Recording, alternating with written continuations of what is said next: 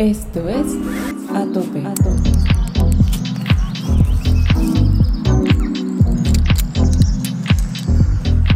Si tú empiezas como a, cuestionarte, ¿no? A ver, ¿qué son esas cosas que, o esas sensaciones que yo tengo cuando digo que siento miedo?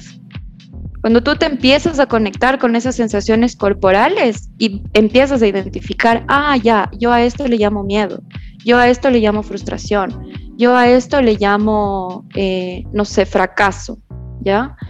Entonces, cuando tú logras identificar eso es cuando tú puedes trabajar.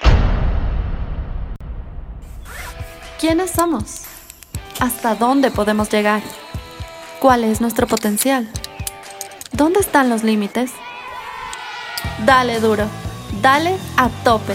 El podcast de escalada y montaña de Ecuador para el mundo.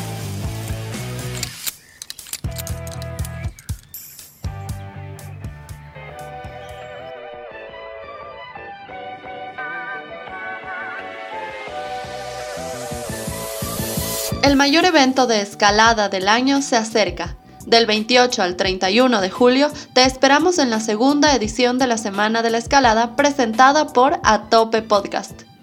Podrás disfrutar de múltiples actividades como cine en la altura, charlas y talleres con invitados e invitadas especiales, escaladas temáticas, conversatorios online y mucho más. Los tickets ya están disponibles en www.buenplan.es.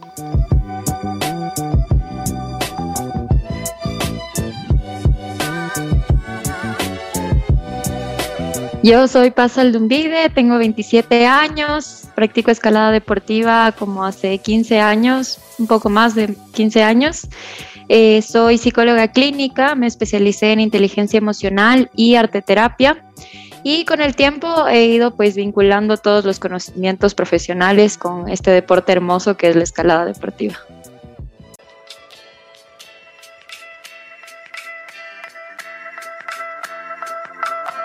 Hola de nuevo, escucha Pods de Altura, soy Gabriela y en este episodio número 38, junto a Paz, vamos a conversar sobre el entrenamiento mental en la escalada. ¿En qué consiste? ¿Cuándo iniciar nuestra preparación mental? ¿Y qué pasa con el miedo dentro de la psicología deportiva? Seguro quieres progresar más y llegar más alto pues escúchanos y sigue nuestra serie de consejos sobre técnica de escalada, alimentación, estilo de vida, entrenamiento físico y mental brindado por expertos y expertas escaladoras. Encuéntranos en Instagram como arroba atopepodcast.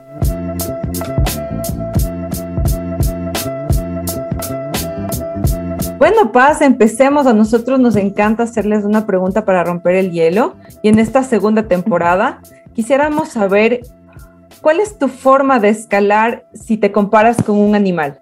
¿Qué animal eres en la escalada? Mm, creo que sería una araña de patas largas. Qué bueno, así como, como lentito, así pensando cada movimiento. Qué hermosa. Gracias, Paz. Muy, muy entretenida tu araña de patas largas. Me encanta. Empecemos, Paz, por hablarles a, nuestros, a nuestra audiencia sobre qué es el entrenamiento mental. Bueno, el entrenamiento mental es un poco hacerte cargo de las cosas que sí puedes controlar de tu mente. Tenemos como que un mundo emocional al que nos cuesta muchas veces acceder y entender y por ende controlar, pero tenemos también como otro espacio en el que nosotros sí tenemos el control, como de modificar nuestros pensamientos, observar nuestros pensamientos, nuestras acciones, nuestras conclusiones, nuestra forma de ver el mundo. Entonces, entrenarnos mentalmente es un poco eso, ¿no? Como utilizar la mente a nuestro favor y poder de cierta manera como conocernos a profundidad para potenciar las cosas buenas que tenemos y cambiar las cosas que ya no van con nosotros o que un poco nos limitan a cumplir los objetivos que tenemos en la vida. En la escalada igual, muchas veces tenemos como reacciones inmediatas de las que ni siquiera somos tan conscientes y cuando empezamos el camino del entrenamiento mental podemos como identificar esas, esas situaciones, esas reacciones e irlas modificando para utilizarlas a nuestro favor en la ruta que queramos conseguir, en las competencias o simplemente como una forma de sentirnos bien con nosotros mismos. El entrenamiento mental también es eso, ¿no? Es como llegar a la parte del ser, no necesariamente del hacer o del tener éxito, sino más bien como del ser, de, estar bien contigo, de sentirte bien con tus resultados y con el compromiso que tienes de ser mejor en todos los ámbitos de la vida que elijas, ¿no? Cuéntanos, ¿cómo hacemos con esos pensamientos? ¿Cómo, cómo hacemos para llegar a ser realmente em, eficientes con la manera en la que nos autoconocemos, regulamos y cómo iniciamos en este entrenamiento. ¿Cómo hacemos con esos 6.000 pensamientos diarios que tenemos alrededor del día? ¿Y cómo hacemos en la escalada? Sí, bueno, la mejor forma eh, y que a mí también me ha funcionado, porque yo también la he como experimentado, es llegar a ser observador de tus pensamientos. O sea, no todo lo que piensas es real, no todo lo que piensas tienes que creértelo al 100%, porque la mente hace eso, es como su función. El otro día veía como una analogía que es como estar en ayunas. Entonces es como cuando tú estás en ayunas, tu cuerpo empieza a consumir tu grasa, porque ya no tienes como el alimento, ¿no? En los pensamientos es lo mismo, es como que necesita consumir, consumir, consumir, y entonces siempre vas a estar pensando, pensando, pensando, pensando independientemente de lo que tengas al frente. Entonces, hay muchos pensamientos que no son reales y que solo están ahí como automatizados, como es algo que tiene que estar ahí. ¿Ya? Entonces, para iniciar es eso, como un poco convertirte en el observador de tus pensamientos, también de tus acciones, muchas veces como que nos involucramos en eso, pero sí tenemos el control, es lo que te decía, hay cosas de las que tenemos y de las que no tenemos el control. En este caso sí tenemos el control de evaluar nuestras acciones y decir, a ver, o sea, ¿esto me sirve o no me sirve para lo que quiero lograr? Mi reacción inmediata, mi frustración o cómo respondo a mi frustración, ¿me sirve para lograr lo que quiero lograr o no? Entonces es un poco como entrar en estos cuestionamientos que ya van como de la mano con el autoconocimiento para poder eh, iniciar con todo este proceso. Y sobre todo creo que al iniciar es súper importante la actitud que tenemos ante la vida, ¿no? Y, ante la escalada también sobre todo. Entonces es como si yo inicio la ruta con una actitud de derrota y para leer la ruta me pongo las gafas de eso está mal, eso está difícil, eso está feo, no me gusta. Entonces tu ruta y tu camino en general va a tener ese modelo si tú tienes una actitud de apertura, de exploración, de, curiosidad, incluso hasta de compromiso, ¿no? Entonces ya tienes unas gafas distintas que te permiten seguir con tu proceso y divertirte en el camino, que creo que es lo importante. Qué, importantísimo eso que dices un poco de, visualizar antes de, o sea, en el suelo, de hecho, plantearte cómo van a ser esas emociones, esas situaciones y esos momentos cuando ya estés arriba, ¿no? Creo que yo eh, destaco que el entrenamiento mental es de verdad un superpoder que todos queremos llegar a tener.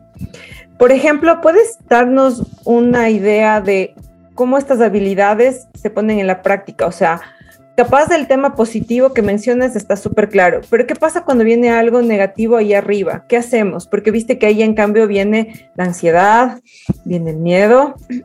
¿Qué pasa con eso?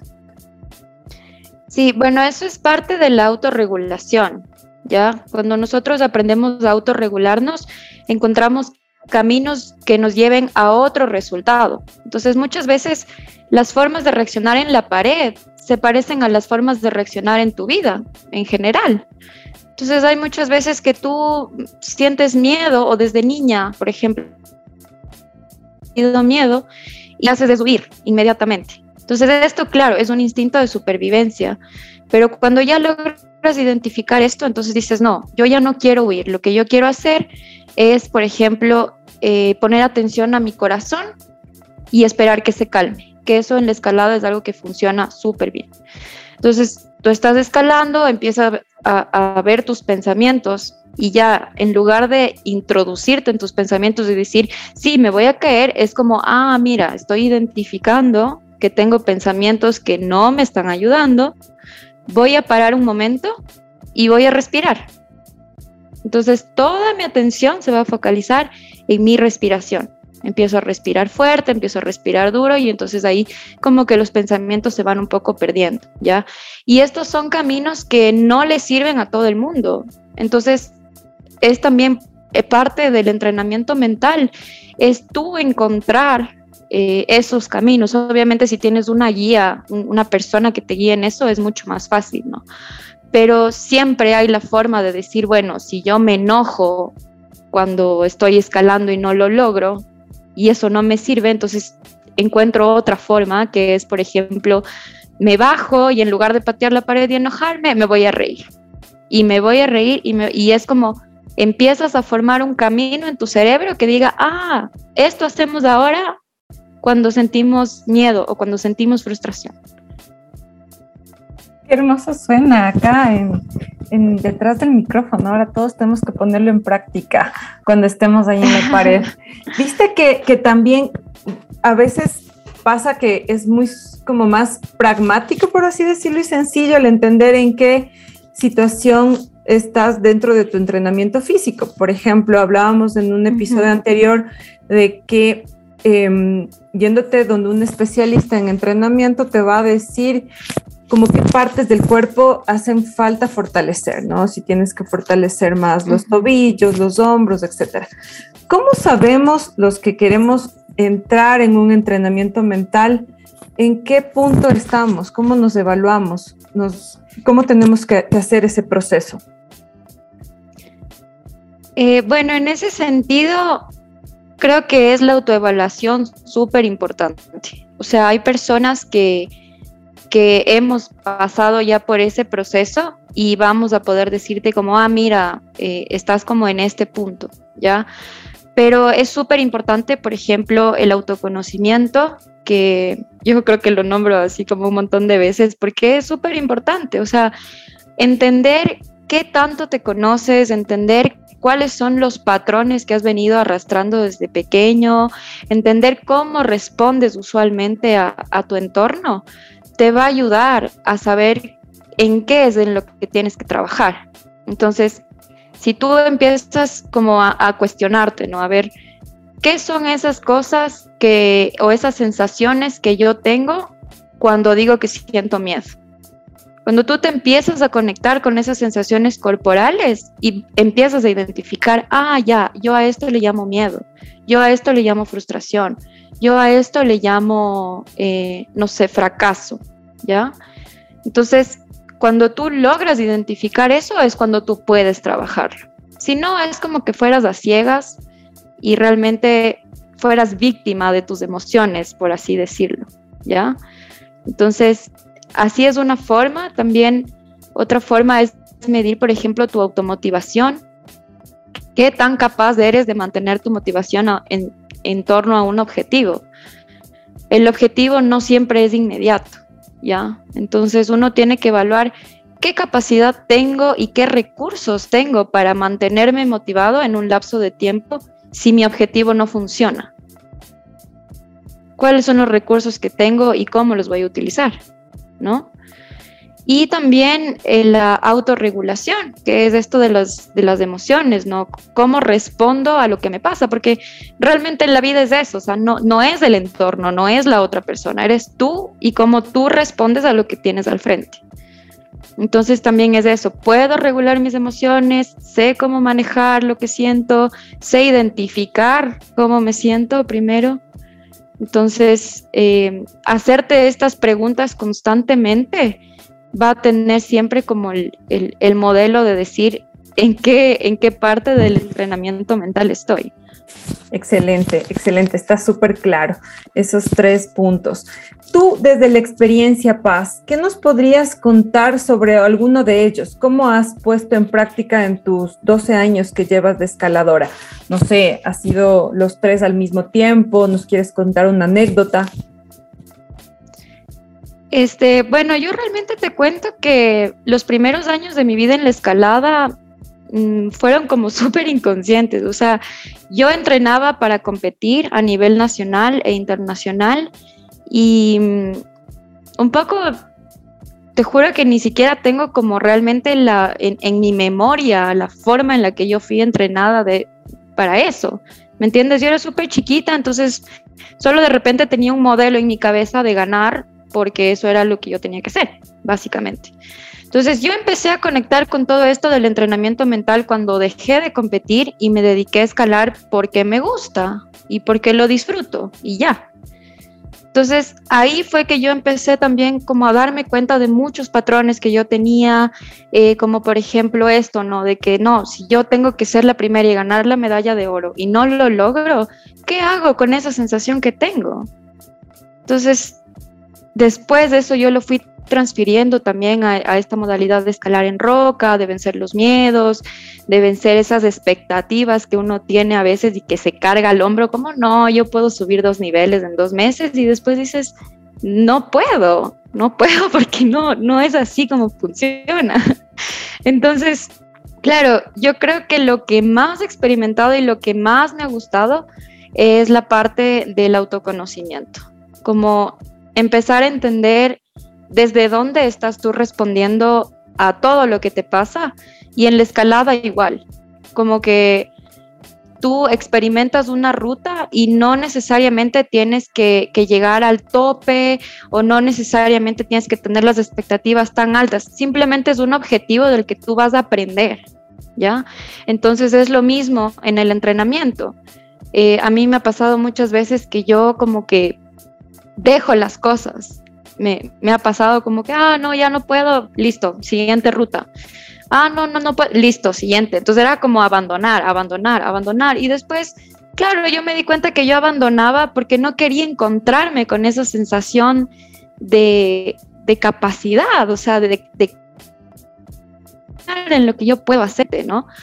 Y, y conociendo eso fue que pude empezar a trabajar, como no, esto no me sirve para avanzar, entonces, tengo que enfrentarme con esto que, es como un camino que he marcado en mi vida.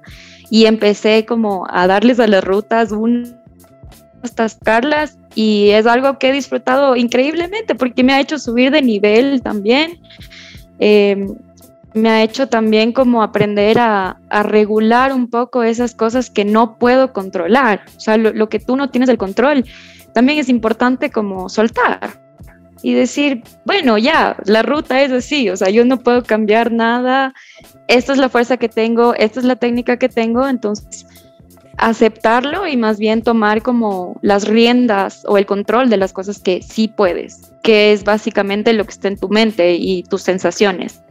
Entendiendo un poco esta dinámica del soltar, del autorregularse, de la automotivación y sobre todo del autoconocimiento, pues no podemos negar que, la escalada es un deporte de riesgo que nos invita a estar 50, 100, 200 metros y, allí está el miedo, subiendo con nosotros o nos está esperando. ¿Qué pasa con él, Paz? O sea, ¿qué pasa con el miedo? ¿Cómo dejamos que él trabaje con nosotros o qué hacemos para trabajar y gestionar ese miedo? Em, bueno, primero es importante entender que el miedo es una emoción primaria que tiene una función. O sea, no es que aparece solo como, no sé, para privarnos de hacer las cosas o que es algo absolutamente negativo, sino que nos trae una información que usualmente es como, hey, te estás enfrentando a algo que es como una amenaza y de lo que probablemente no tienes los recursos para enfrentarlo, ¿ya? Entonces es muy importante como tomar conciencia de la información que nos está trayendo porque el simple hecho de evitarlo o de mm, omitirlo, digamos así, puede generar em, primero que se manifieste con más frecuencia y de maneras más intensas. Y segundo, que no estamos viendo si realmente tenemos los recursos para enfrentar o no la amenaza que tenemos al frente, ¿ya? Entonces, eh, primero eso, entender que el miedo tiene una función, independientemente de la altura a la que estemos o a lo que nos estemos enfrentando. Y aquí un poco eh, sería bueno como entender que hay algunos mitos y verdades sobre el miedo, ¿no? Por ejemplo, este mito de que los miedos son injustificados. No, no podemos juzgar a ningún miedo de injustificado porque no todos tenemos los mismos recursos ni las mismas herramientas para afrontar las cosas que percibimos como amenazantes. Lo que para mí puede ser amenazante, quizás para ti es algo súper simple. Eh, hablando en la escalada, por ejemplo, a mí el volar ya no me genera nada. O sea, en realidad ya me acostumbré tanto a eso que ya no le tengo miedo. Pero hay personas, por ejemplo, mis alumnos o personas que recién empiezan que tienen miedo y yo no puedo juzgar eso como algo que no es justificado porque yo no sé la historia de esas personas, ¿sí? Em, otro mito es, por ejemplo, debo ignorar el miedo para poder superarlo. O sea, hacerme loco y decir como no, no tengo miedo y yo puedo todo.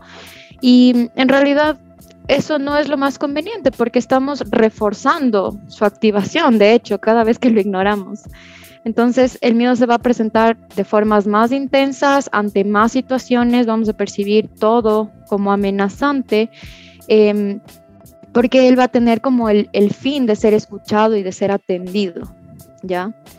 Eh, otra parte con el miedo también es que em, cuando le empezamos a prestar atención, podemos transformar este miedo en algo que nos colabore para alcanzar nuestros objetivos. Entonces, todos los seres humanos tenemos la capacidad de diseñar, digamos así, nuestras acciones a medida de nuestras posibilidades para que el miedo no se transforme o no se convierta en un estrés o en una frustración, sino más bien en un aliado que nos dice y nos advierte si estamos en algún peligro eh, particular y nos mantiene presentes en, en el momento, ¿no? Entonces, en este sentido, eh, claro, estando a, independientemente de la altura o independientemente de, de lo que nos estemos viendo expuestos, es como súper importante abrazar primero esta emoción, aceptarla, porque es desde allí desde donde vamos a poder trabajarla. Si nos dedicamos, como usualmente yo he escuchado un montón, ¿no? Como que, ah, ya, deja de ser tal, solo enfrenta tus miedos. Eh, solo dale, cosas así. Es como, bueno, hay mucha gente a la que le funciona, ¿no? Yo no puedo decir que eso esté mal. Eh, lo único que sí puedo decir desde mi experiencia y también como psicóloga es que mientras más ignoramos o mientras más evitamos esas sensaciones negativas que nos puede generar el miedo, más estamos perpetuándolo.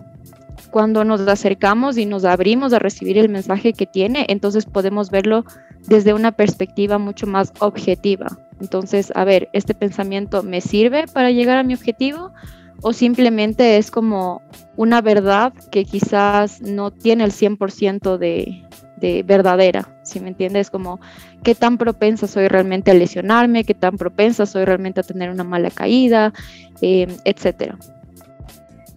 Qué importante, justo te iba a decir que, que, es una parte de ponerlo o bien a tu favor o bien en contra porque creo que esto es en resumen lo que te he escuchado hasta ahora, porque no, la idea es tampoco acostumbrarse a tener, eh, a no tener miedo, por ejemplo, porque puede jugarte eh, como escaladora que no te des cuenta del peligro que tienes, entonces no, no es la idea.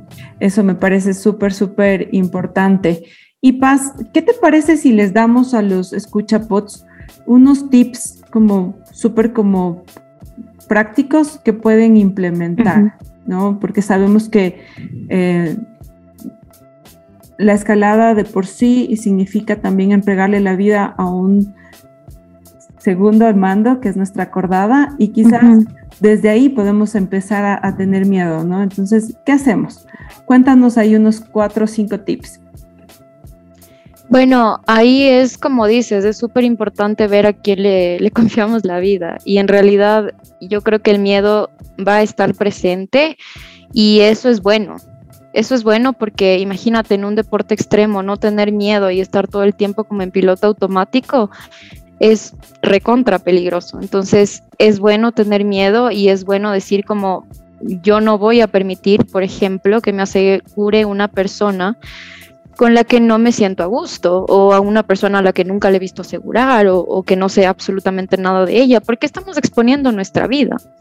También parte de este miedo es, por ejemplo, a mí me ha pasado que mis alumnos dicen, no, yo todavía no quiero asegurar porque tengo miedo de eso. Ya, está bien, porque el miedo también te muestra la capacidad que tú puedes llegar a tener, ¿no? No te digo que te quedes en ese lugar teniendo miedo y punto, pero vamos a ir trabajándolo poco a poco. Entonces, em, hacerle mucho caso, caso perdón, a tu intuición.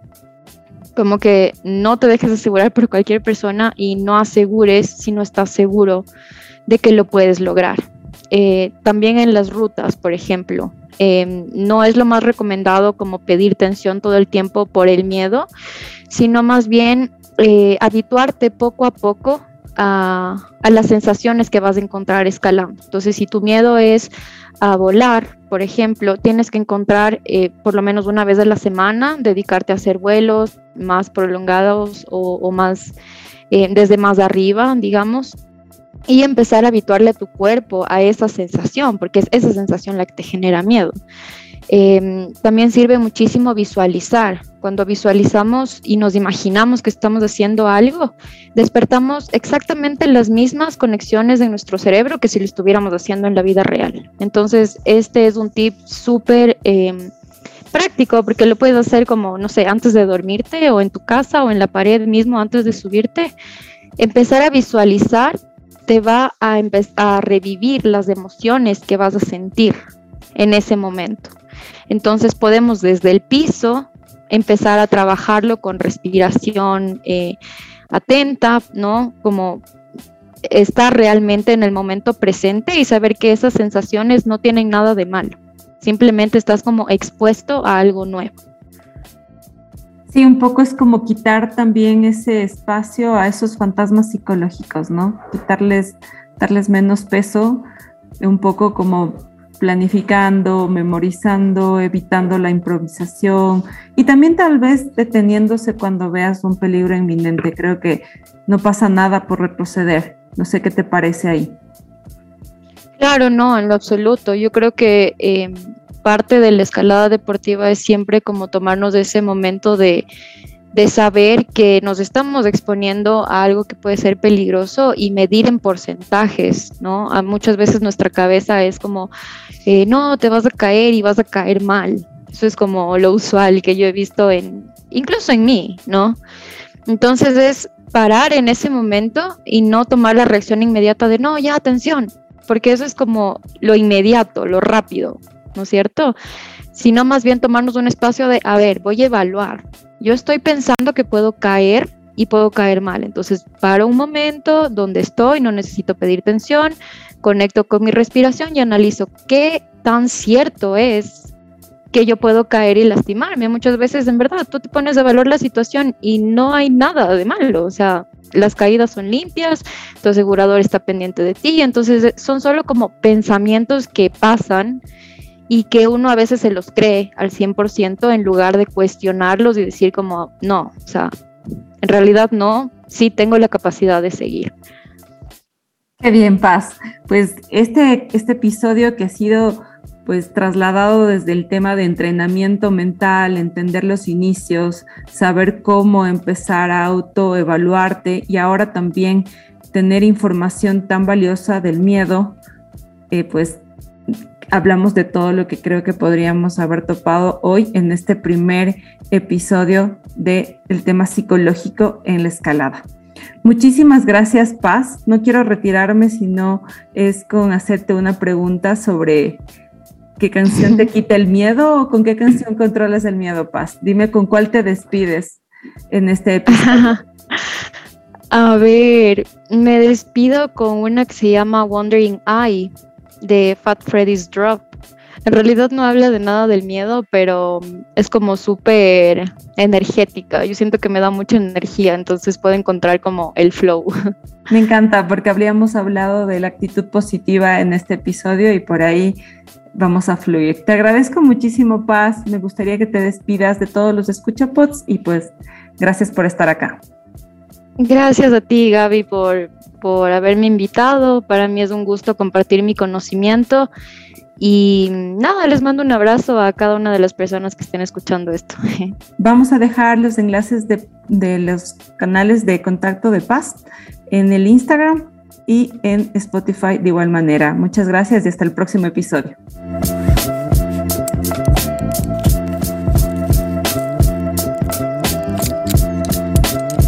Queremos agradecer a todos y todos quienes hacen posible a tope.